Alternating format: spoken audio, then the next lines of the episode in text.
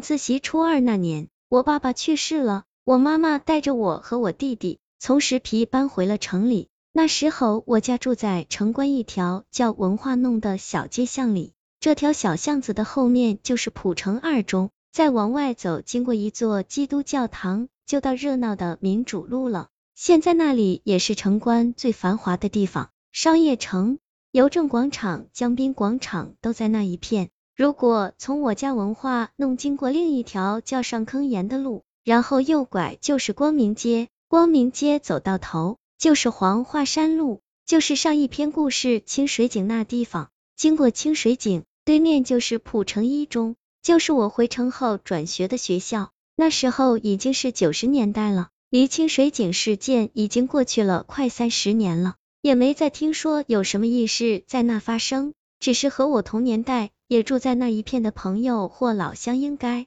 知道，光明街说是街，其实不如说是小巷子更合适，只有几米宽，也就一辆小轿车勉强能通过。车和行人交汇的时候，行人都差都贴到墙壁了。大家可以想象下，这是多么窄小的街，两旁都是些砖木结构的老房子。这些年回去，城关是高楼林立，马路也修得又宽又大。而这位于市中心的光明街，却几乎就没有什么太大的改变。我在浦城一中读初中的时候，每天上下晚自习都要经过这条光明街，因为这是最近的一条路。有一年，不记得具体时间，应该是快接近期末考试了。有一天晚上，和我隔壁班的一个同学一起下晚自习回家，他是和我同路的唯一的同初二年段的同学，平时下晚自习。不是我等他，就是他等我。其实不怕大家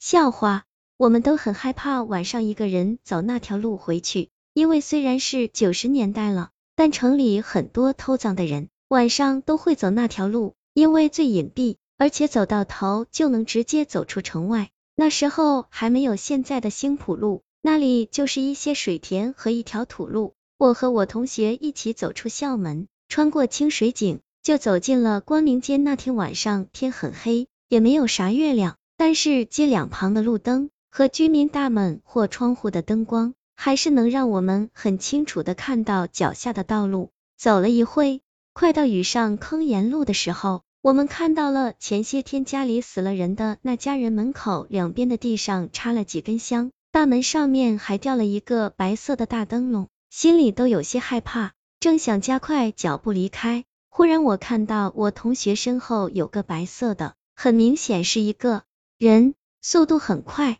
我还没看清楚他样子，就直接从我同学边上走过去。接着，我同学好像被谁绊倒了一样，扑通摔到地上。我看到那个白色人影从敞开只有十几公分宽的大门走进去不见了。我正在想，开的那么窄的门，他怎么进去的？我同学起来就给我一拳，说我绊倒他干嘛？很明显，他没看到那个人，好像只有我看到。想到这家人刚死了人，心里实在害怕，也没解释，拉着他就跑。后来我知道那天晚上就是那家死人的头七，至今我依然怀疑是不是我害怕产生的幻觉，但我真的没有绊倒我同学，我和他有半米距离，还是平行走的，只是整整一个多月。晚自习我都绕道走民主路到五一三路到黄华山路，虽然足足远了一半的距离，这件事我那同学也记得。